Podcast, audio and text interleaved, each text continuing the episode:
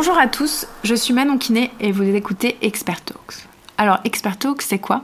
C'est un podcast créé et produit par l'ESN Expert Team pour analyser et décrypter les tendances techniques liées à la transformation digitale des entreprises avec des invités de la team ou d'ailleurs.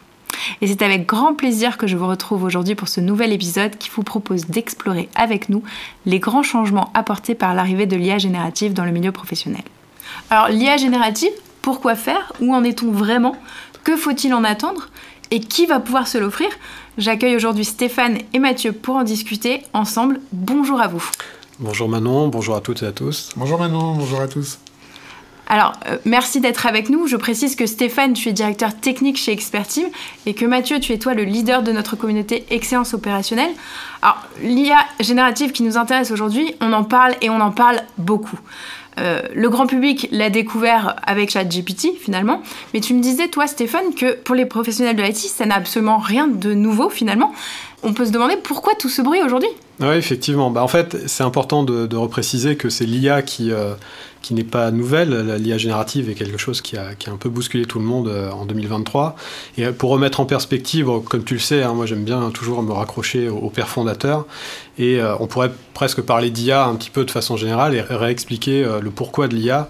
Et pour ça, je citerai Norbert Wiener, qui, était un mathématicien absolument brillant, qui a été le plus jeune doctorant de l'histoire de Harvard, qui était aussi un philosophe, un humaniste et qui a été le père fondateur de la cybernétique. La cybernétique, c'est ce qui a donné. Euh, il a écrit un livre euh, fameux suite à, différentes conférences, et c'est ce qui a donné lieu à euh, à peu près tout ce qu'on connaît aujourd'hui de l'informatique, de l'IA, etc.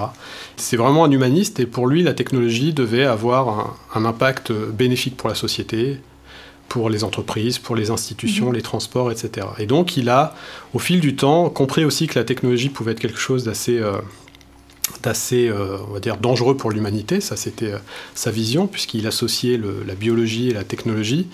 Donc, il était aussi un peu aux prémices du, transhumanisme. Et donc, euh, il a décidé effectivement qu'il fallait une machine à gouverner.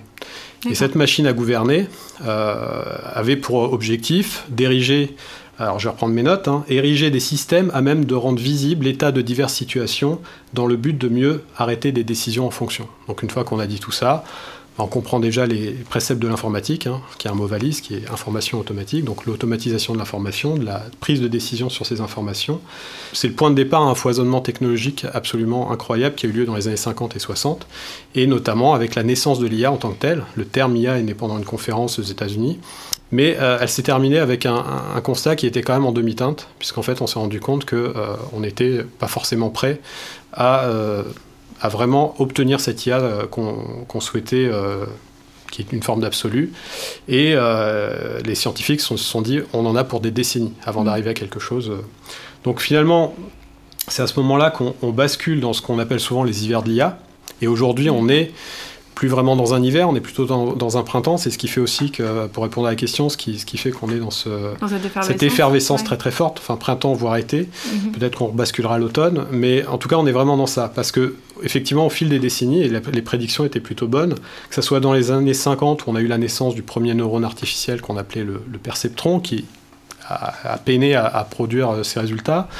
Euh, on a eu dans les années 70 à 90 les systèmes experts. Euh, on a eu Watson qui est connu, Deep Blue qui a battu euh, le champion des échecs Kasparov. On a eu Google, qui est le moteur de recherche qui nous a aidé euh, avec l'IA à, faire le tri dans les données sur Internet, qui avant les moteurs de recherche était un vrai cafarnaum. Et puis on a eu cette arrivée du machine learning à travers la digitalisation, la numérisation, plutôt à partir des années 2010 et euh, où là effectivement on a quelque chose qui a une évolution qui a été très forte qui est arrivée qui est la nécessité de, faire un tri euh, beaucoup plus poussé sur des quantités de données euh, absolument incroyables. Et donc on a eu le machine learning qui est revenu sur le devant de la scène le deep learning. Et le deep learning en fait on en reparlera peut-être après c'est vraiment ce qui a donné naissance à ce qu'aujourd'hui on a avec l'IA générative. Elle a été inattendue spectaculaire parce que c'est vraiment quelque chose quand même qui, surprend, que ce soit de la génération d'images, euh, mm. pour ceux pourquoi le deep learning est, vraiment efficace, la génération de texte. Et puis, en fait, ce qui est très nouveau, et là je réponds un peu plus à la question, c'est qu'aujourd'hui, c'est un peu comme l'arrivée des PC, euh, voilà, des personal computers, à la fin des années 70 et 80. Aujourd'hui, moi, je suis convaincu qu'on a, on a la personal euh, AI, Maintenant, elle est vraiment accessible au grand public, à tout le monde. Alors, il faut qu'elle passe à l'échelle, hein, parce qu'à chaque fois, on a eu des déceptions justement parce qu'on n'arrivait pas technologiquement à répondre aux attentes. Et aujourd'hui, si on arrive à passer à l'échelle, on va vraiment basculer dans une nouvelle, dans un nouveau monde. Et donc aujourd'hui, effectivement, on a plein d'acteurs nouveaux acteurs qui seront peut-être demain les futurs Apple, Microsoft. Euh, bon, Microsoft est déjà bien présent sur le sujet. Et donc, on a OpenAI et tout un tas euh, d'autres sociétés qui travaillent sur le sujet. Et, euh, et, à cela, il faut aussi ajouter la dimension du, cloud computing qui vient offrir la possibilité de traiter des volumes de données absolument gigantesques à travers des, des, technologies de big data mais dans le cloud, et donc ça offre une, extensibilité mmh. euh, à volonté euh, du, volume de données qu'on peut, mettre sur, sur ces modèles-là, et c'est ça qui, qui rend possible aujourd'hui le, le, palier, euh, la marge qu'on franchit en termes d'IA à travers notamment l'IA générative, mais c'est pas la seule IA. Exactement. Alors c'est vrai, c'est vrai, on entend beaucoup parler de, de l'IA et, et, on l'utilise souvent comme un terme générique, hein, peut-être moi la première, mais au final on a, on a plusieurs sortes de dire. Oui, effectivement, c'est un peu comme l'intelligence humaine. On a différentes euh, intelligences, musicales, visuelles, mathématiques, etc. Et euh, qu'on va utiliser différemment et qui ne sont pas toutes pertinentes euh, dans chaque domaine. Et on va dire que dans l'IA, il y a plusieurs, plusieurs formes ou plusieurs approches pour, pour justement produire cette intelligence artificielle. la plus connue, c'est celle dont on parle le plus souvent depuis des décennies, c'est le machine learning. Et le machine learning, c'est quoi? Bah, C'est tout simplement un modèle algorithmique, mais globalement, ça travaille sur des grands volumes de données. Euh, la machine, en fait, euh, on va lui apprendre, euh, sur la base d'informations qu'on lui communique, à reconnaître un certain nombre de choses. Donc le machine learning, ça permet de faire le tri sur des données dites non structurées, c'est-à-dire mhm. qui sont pas, on ne sait pas toujours, on peut avoir tout un tas d'informations, des coordonnées GPS, des conversations sur les réseaux sociaux, etc. Et à partir de là, on va être capable de classifier les données, d'identifier des valeurs numériques, etc. Donc on, utilise des modèles qui se basent, enfin on fait ce qu'on appelle de la régression linéaire, c'est-à-dire qu'on va plutôt euh, chercher à prédire euh, sur la base de données existantes. Et, et pour faire simple, et le deep learning, c'est un sous-ensemble en fait du machine learning, plutôt une approche dite biologique. Donc là, on revient un peu à, Wiener, c'est qu'on travaille sur des réseaux de neurones euh, qui vont, eux, plutôt être en mode on dit non supervisé ou auto-supervisé, c'est-à-dire que la machine va chercher, par corrélation d'un certain nombre d'éléments dans les données, à identifier et, euh, et potentiellement euh, à être capable de faire du traitement. Donc euh, le deep learning c'est très très bon pour le traitement d'images, par exemple traitement de texte, etc. Et de, du deep learning, et notamment sur, le, sur la base des réseaux de neurones récurrents, on a aujourd'hui, comme le, disait Mathieu tout à l'heure, la partie LLM, donc les Large Language Models, qui sont issus finalement du deep learning parce qu'ils sont particulièrement bons pour justement générer du texte.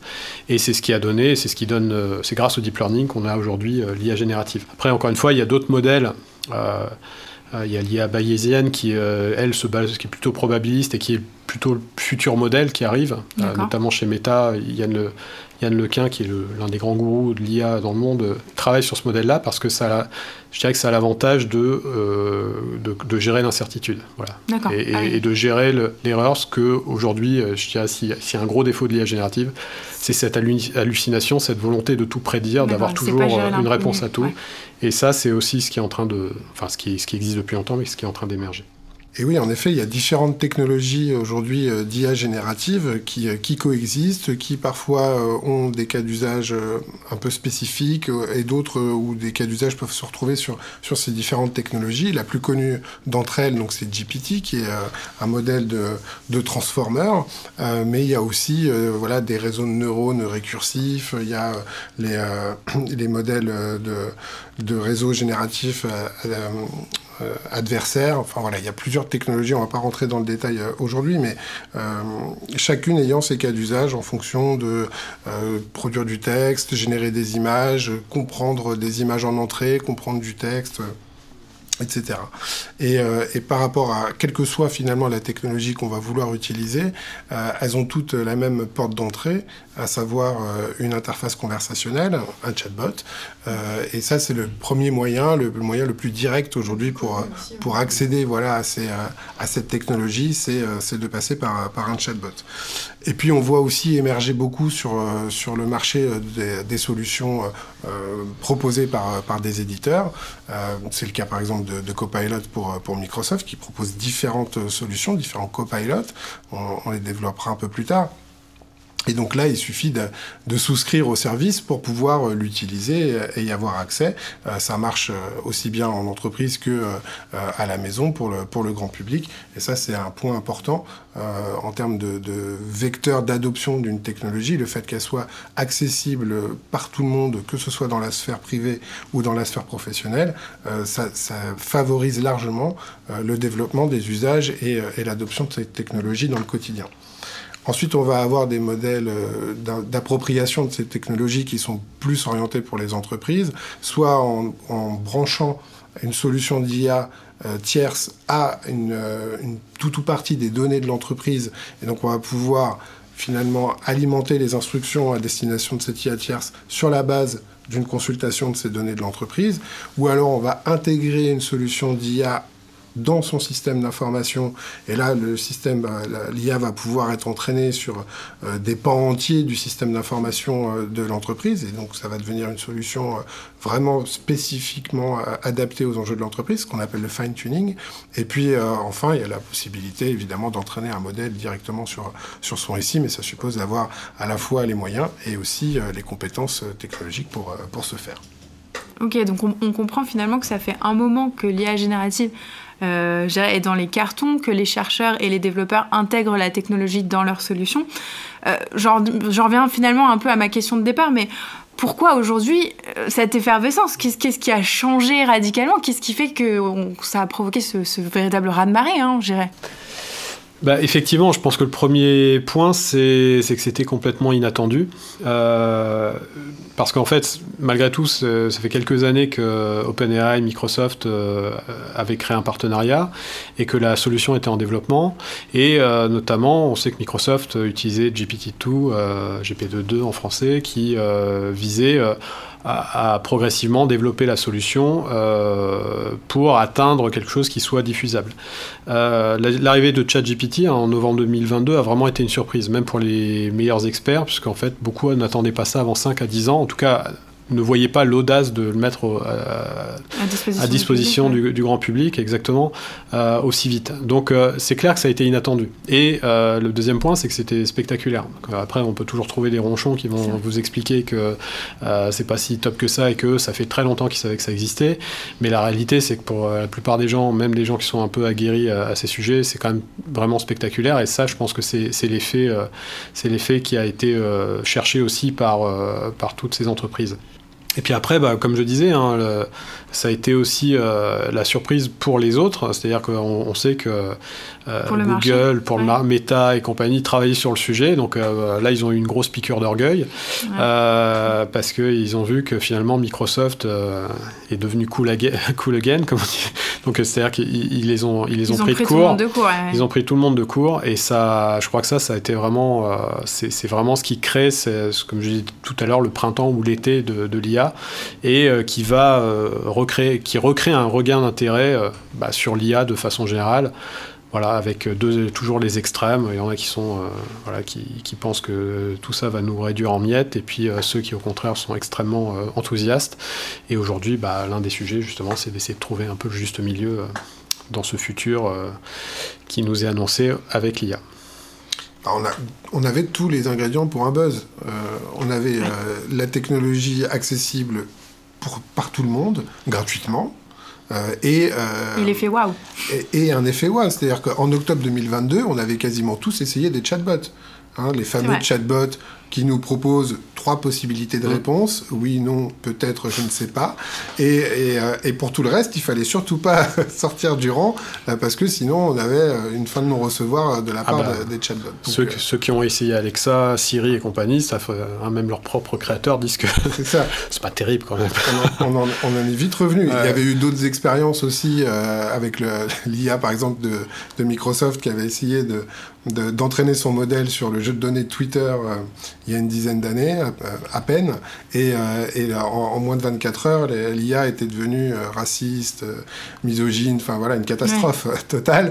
Oui, il y a des, des essais donc, plus ou moins donc, voilà, réussis, donc, en, fait. tout, en, octobre 2022, on en était tous à peu près à ce niveau de de, désillusion. Désillusion, ouais, et, euh, et, là, quand on nous a mis euh, ChatGPT entre les mains et qu'on a commencé à pouvoir poser des questions, moi je me rappelle, hein, les premières questions que je lui ai posées, c'était sur la paix dans le monde, euh, enfin voilà, des questions éminemment philosophiques à, à, laquelle personne n'a de réponse. Et, et ChatGPT me fait une réponse argumentée en six paragraphes.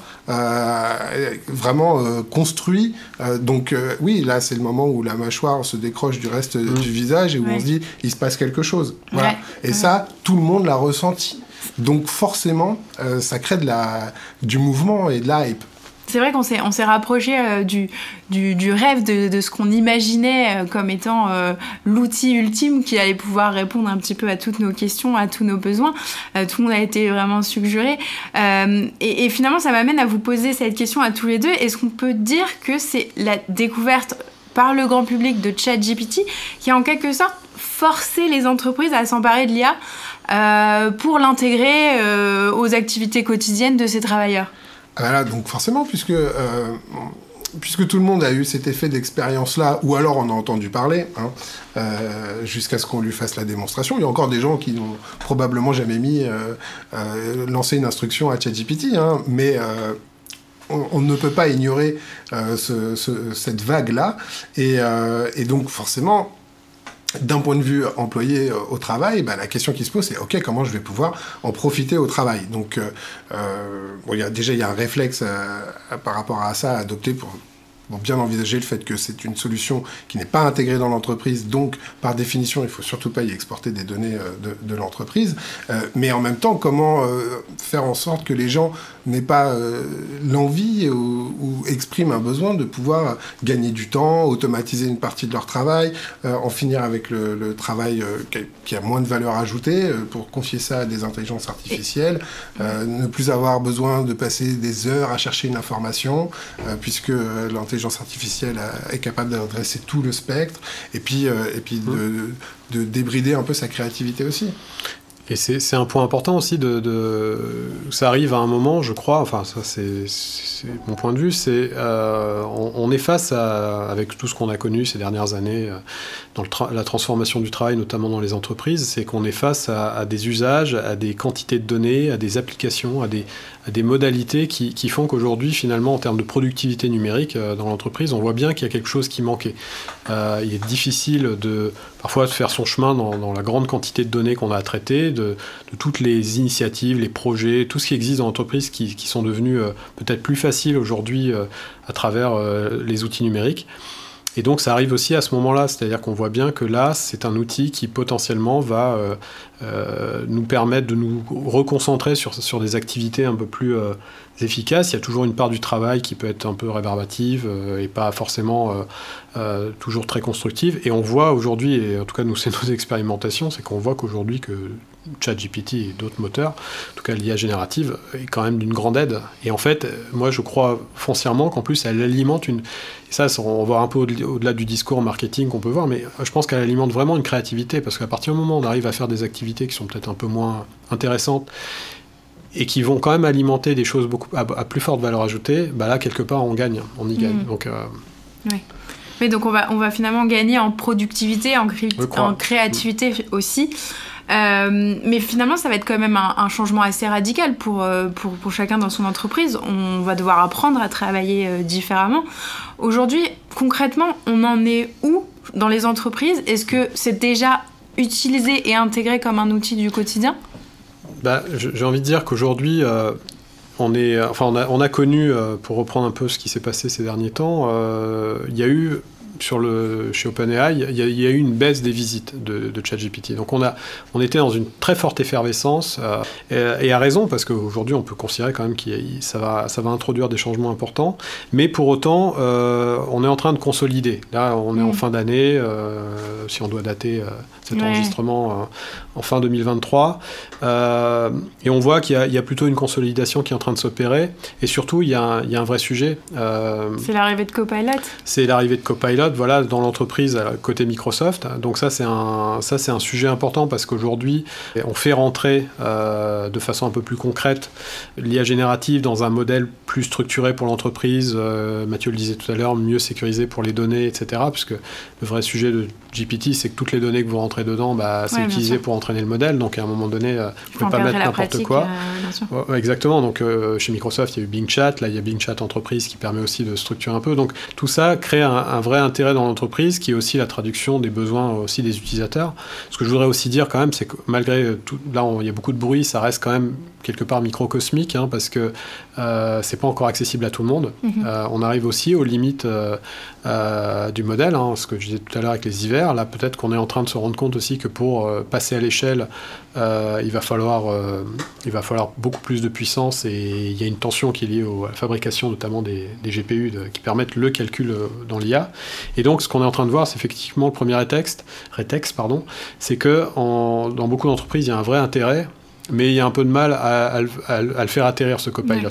Euh, parce que Copilot, en fait, c'est. Ça reste pas très concret. C'est pour beaucoup d'entreprises, c'est pas très concret. On rappellera juste qu'en fait, Copilot, c'est c'est un ensemble de produits qui va qui, qui est en train d'essaimer ou de, de, ruisseler dans tous les produits Microsoft.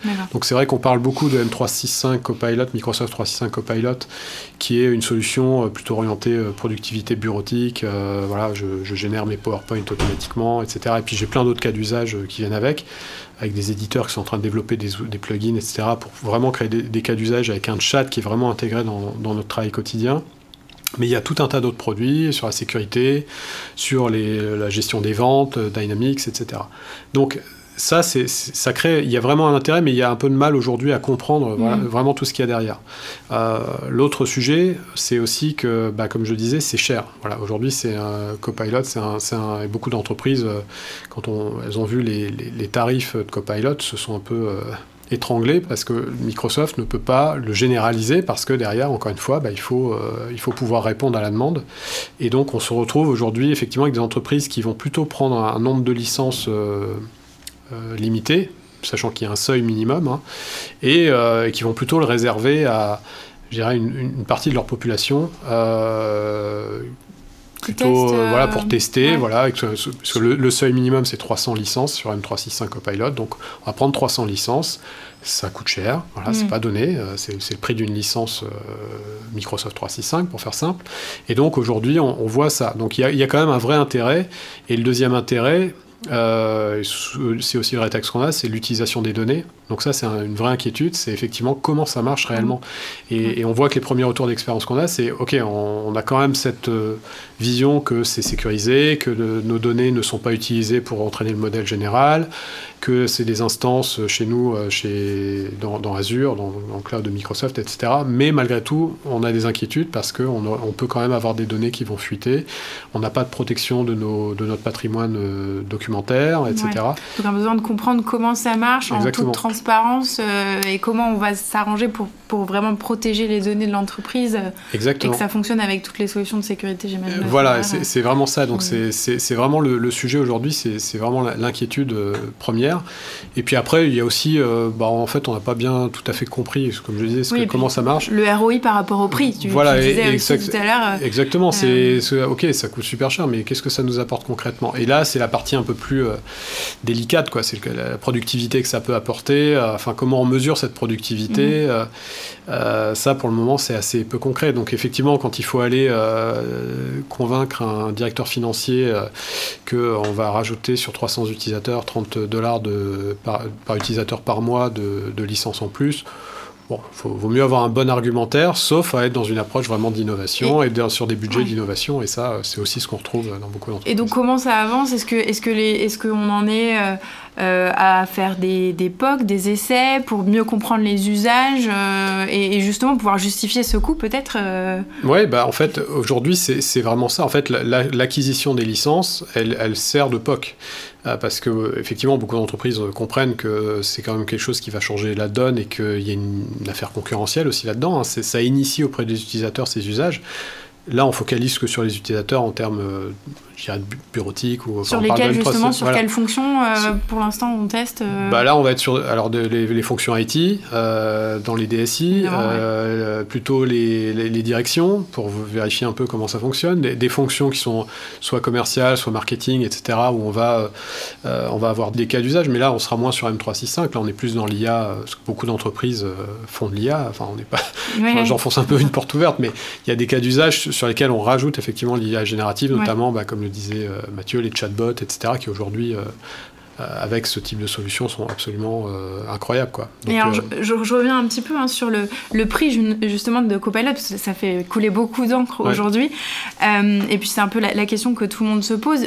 Il y a même des, des, des personnes qu'on voit qui commentent le lancement de Microsoft qui se disent ils se sont finalement plantés avec un, un prix excessif. Mmh. Pourquoi en fait l'IA est chère Qu'est-ce qui, pourrait... Qu'est-ce qui explique finalement le prix de Copilot euh, bah, aujourd'hui? c'est, plus qu'une hypothèse, c'est qu'aujourd'hui on a, euh, encore ce que je disais, hein, l'IA, l'IA est forcément cher. Ce qu'il faut aujourd'hui pour euh, faire tourner tous ces modèles, en fait, c'est ce qu'on n'avait pas forcément avant. On utilise ce qu'on appelle des, des, GPU, en fait des, des cartes graphiques hein, qu'on mhm. trouve que tous les gamers connaissent.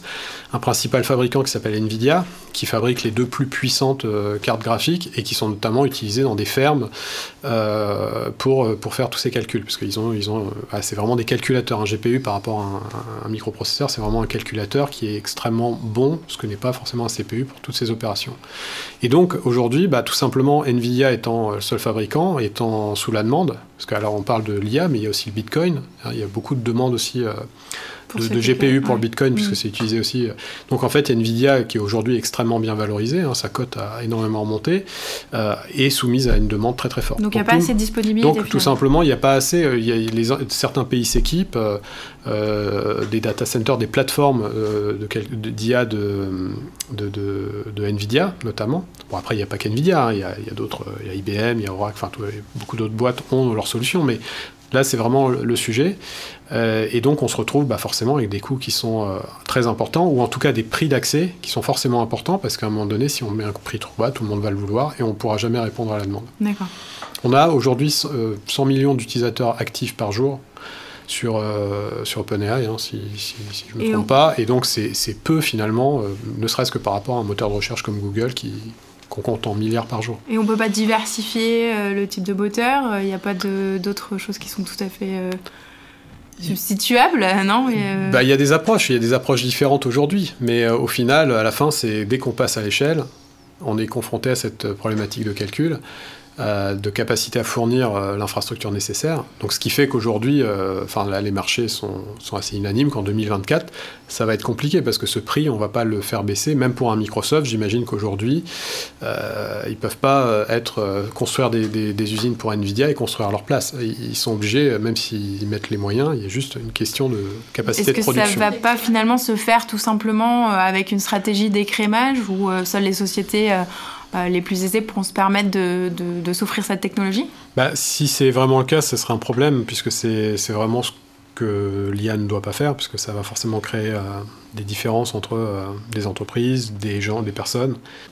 et c'est pour ça que je pense qu'il y aura plus qu'un écrémage, il y aura une diversification. Il y a d'autres modèles, comme le disait Mathieu, hein, que, le modèle Transformer, où euh, donc on, pense à Lama 2 chez Meta, euh, on pense à Bard chez Google, enfin il y a d'autres euh, moteurs possibles, et on peut aussi estimer que Microsoft va intégrer progressivement, ou les autres, hein, pas que Microsoft, différents modèles pour différents usages et peut-être que ça permettra effectivement, par effet d'échelle, de réduire ses coûts, au-delà des aspects purement techniques qui sont probablement des problèmes d'infrastructure et de, capacité de calcul.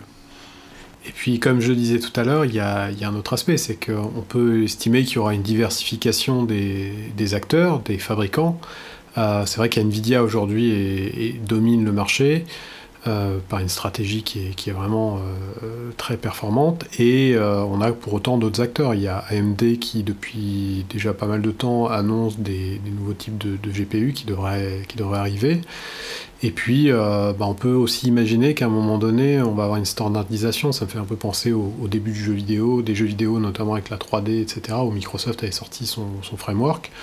Et qui a permis d'avoir quelque chose d'assez standard, donc de, bah, de créer une concurrence plutôt saine et euh, peut-être qu'effectivement, c'est ce qui arrivera dans toutes ces architectures euh, dites CUDA, euh, basées sur des GPU, qui sont aujourd'hui de toute façon le seul moyen réellement de répondre à, ces besoins autour du, LLM, de, de l'IA générative. Donc, donc voilà, je pense que ça aussi c'est un axe fort, mais c'est pas pour maintenant, puisque bah, va falloir du temps, que tout ça se déploie, que, bah, tout simplement on fabrique ces, différents composants c'est ce qui fait que voilà, 2024 peut être une année un peu transitoire euh, sur ce marché. Et puis il y a aussi euh, bah, le fait que euh, voilà, ça fait plusieurs mois que euh, tout le monde essaye de s'approprier, challenge l'outil, essaye de s'en servir dans différents cas de figure en situation personnelle comme professionnelle. Et puis on commence à toucher aussi un peu la limite de ce qu'on arrive à, à faire, de la limite de ses propres compétences aussi, parce que on n'est pas tous égaux par rapport à la maîtrise de ces, de ces technologies-là. Et donc, euh, euh, il y a une phase un peu de désillusion aujourd'hui euh, qui s'impose. Voilà, on a nourri beaucoup d'espoir, c'était bluffant, c'était c'était très enthousiasmant. Et puis à l'usage, on commence à, voilà à toucher les limites, à la fois les limites de la technologie ou nos propres limites par rapport à cette technologie. Et donc, il y a une phase un peu de, de désillusion. Donc maintenant, ça va euh, se, consolider. On va avoir, euh, euh, après les désenchantements, bah, une vision plus objective et plus raisonnée de ce qu'on peut faire et, et, de se projeter aussi dans des scénarios métiers d'intégration mmh. de ces, technologies-là. Et, et, ça va repartir de, de, cette manière. Oui, c'est intéressant que tu dis, Mathieu, justement sur le côté redescente de, la, de la hype.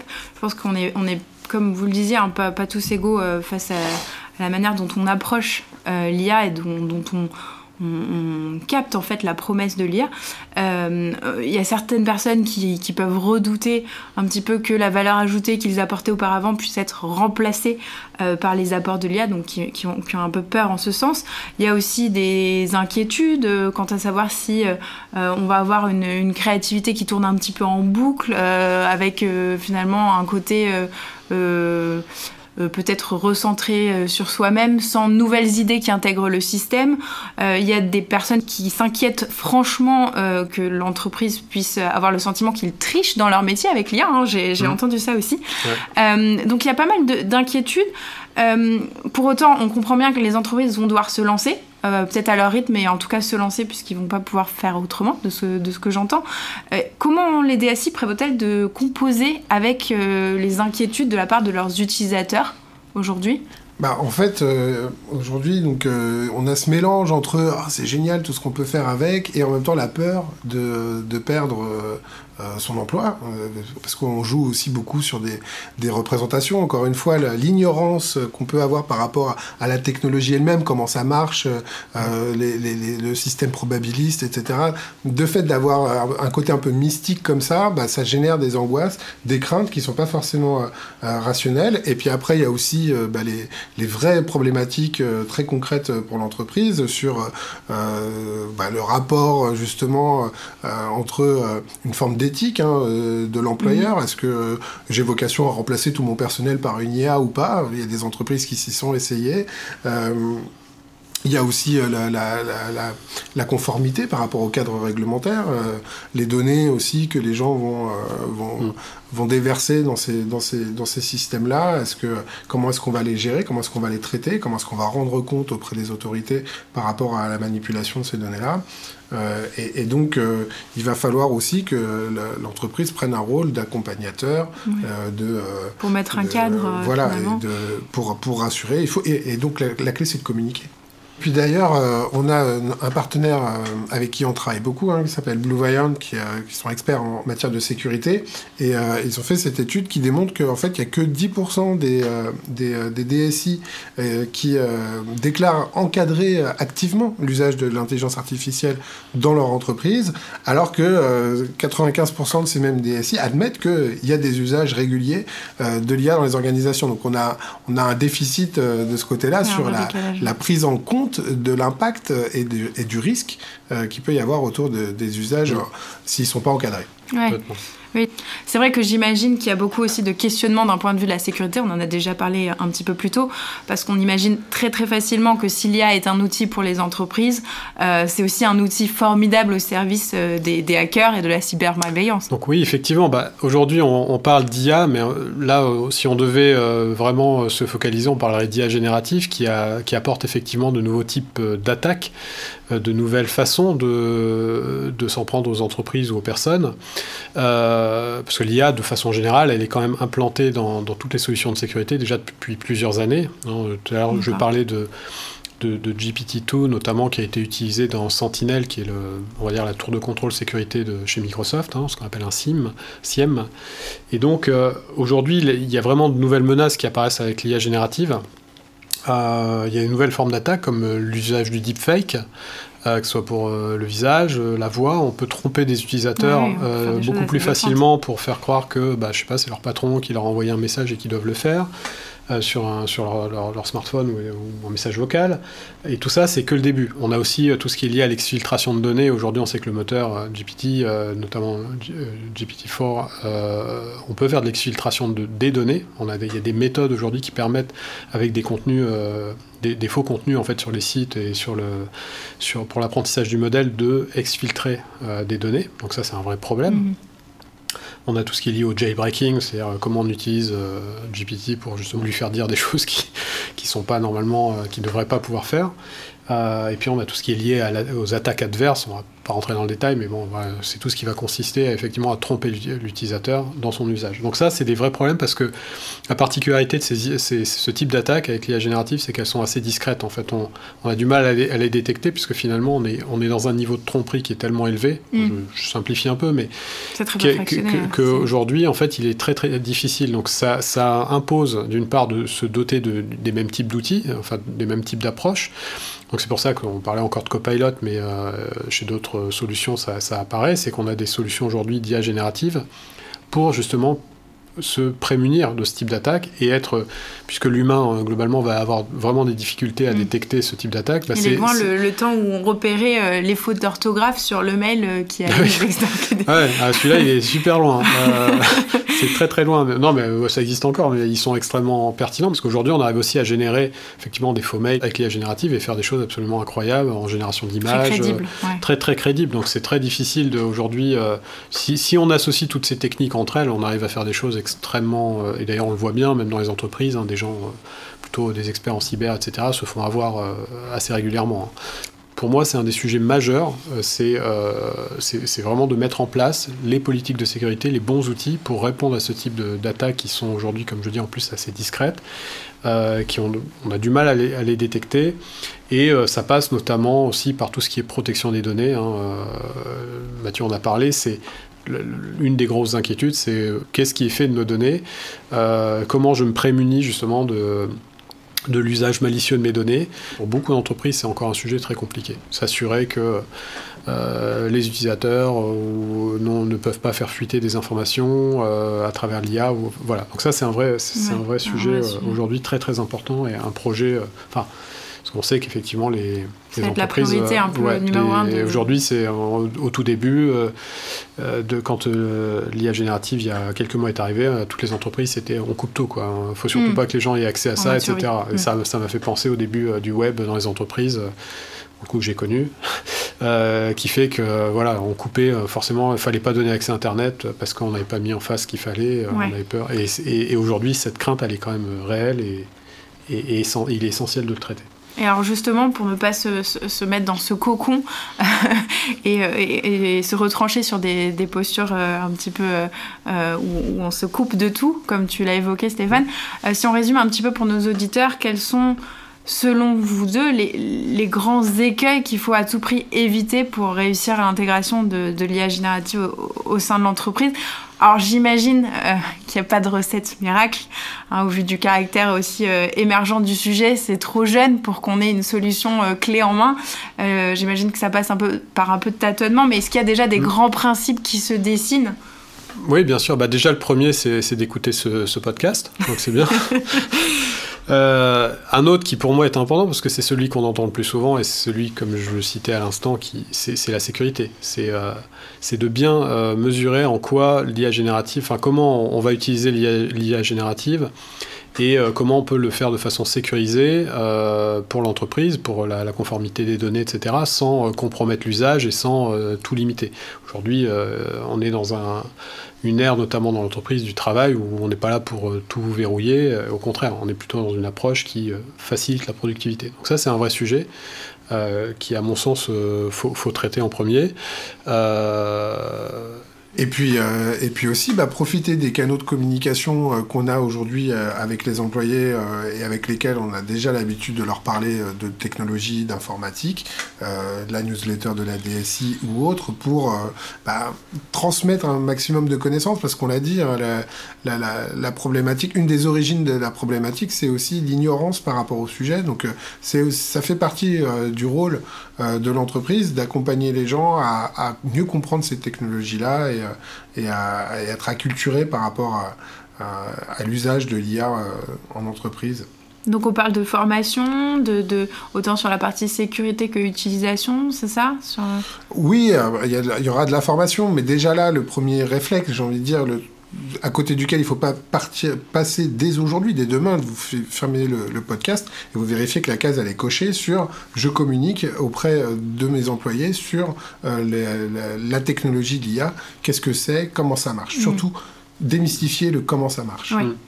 Maintenant, c'est vrai que c'est un, vrai sujet. Je pense qu'il y a un vrai travail d'acculturation. Hein. On va le dire aussi euh, nous-mêmes en tant que plutôt sur des, en tant que spécialistes d'IT et du digital. On voit bien que c'est encore un sujet qui demande euh, explication, euh, comme je disais, il y a les ronchons d'un côté, il y a, les super innovateurs de l'autre, et, trouver le juste milieu pour garder la tête froide, euh, et donc savoir aussi, vis-à-vis de, de, ces populations, être vraiment porter un bon message. Euh, et avoir aussi, et là c'est un autre sujet, c'est pouvoir réfléchir à des cas d'usage. Alors c'est un peu le terme toujours à la mode sur euh, comment on va l'utiliser de façon euh, efficace. Et pour ça, bah, effectivement, bah, il faut bien comprendre ce qu'il y a derrière. Donc aussi bien les utilisateurs que, que la DSI. La DSI, les métiers, voilà. Et, et, puis un autre point, c'est suivre l'actualité parce que ça va super vite. Quoi. Donc il ne faut pas partir non plus dans des à se lancer sur des. Donc c'est pour ça qu'il faut bien connaître tout l'écosystème, suivre l'actualité parce que euh, on peut se lancer sur certaines croyances et en fait euh, elles vont être euh, peut-être il y a de nouvelles solutions qui vont arriver. Enfin, il faut vraiment avoir cette approche de veille qui est très très importante, comme toujours avec l'apparition de technologies qui sont vraiment en rupture aujourd'hui. Et donc il y a une autre bonne idée aussi, c'est de, de, constituer un groupe qui va être le groupe qui va mener finalement la démarche d'intégration de l'IA dans l'organisation, qui va se constituer comme un centre d'excellence finalement, et qui a, aura vocation bah, déjà à, contribuer à diffuser la, bonne parole, et puis à réfléchir aussi sur les, cas d'usage pratico-pratiques et leurs modalités de, mise en œuvre, et qui permet d'avoir un, point de référence et un point de, convergence des bonnes idées pour, euh, pouvoir euh, euh, optimiser au mieux la, démarche d'appropriation. Et puis il faut pas oublier aussi qu'on est sur un produit qui, qui est tout jeune encore. Hein. donc c'est vrai qu'on leur a prêté beaucoup d'ambition, on voulait pouvoir faire plein de choses avec, et puis on est un peu déçu parce qu'on peut pas faire exactement tout ce qu'on aurait voulu, mais en même temps, il faut pas perdre de vue que c'est des solutions qui sont toutes neuves, toutes récentes et qui vont grandir au fur et à mesure à travers les, différents, les différentes offres des, des éditeurs. Donc et je reviendrai d'ailleurs sur ce, que tu disais sur le centre d'excellence. Hein. C'est nous-mêmes ce que nous avons mis en place euh, euh, dans notre groupe. Et aujourd'hui, ce groupe est constitué de gens vraiment enthousiastes autour du sujet. Donc euh, ça permet effectivement, de façon très concrète, hein, avec le bon rythme, le bon suivi, parce que ça aussi c'est important. Hein. Je le disais tout à l'heure avec la veille, ça, bouge tout le temps. Donc euh, de vraiment partager, de partager la connaissance, et puis bah, de réfléchir très concrètement mmh. à, des, à, des, à, des, possibilités pour bah, optimiser dans l'entreprise certains processus, certaines façons de faire, et réfléchir déjà à demain. Eh bien, merci à vous deux pour ces recommandations sur euh, ce sujet qui, passionne et qui n'a pas fini d'intéresser. Je vous propose qu'on s'arrête là pour aujourd'hui. Merci à vous deux d'avoir été à nos côtés pour débroussailler le, le sujet et merci à vous aussi qui nous écoutez. On se retrouve très bientôt.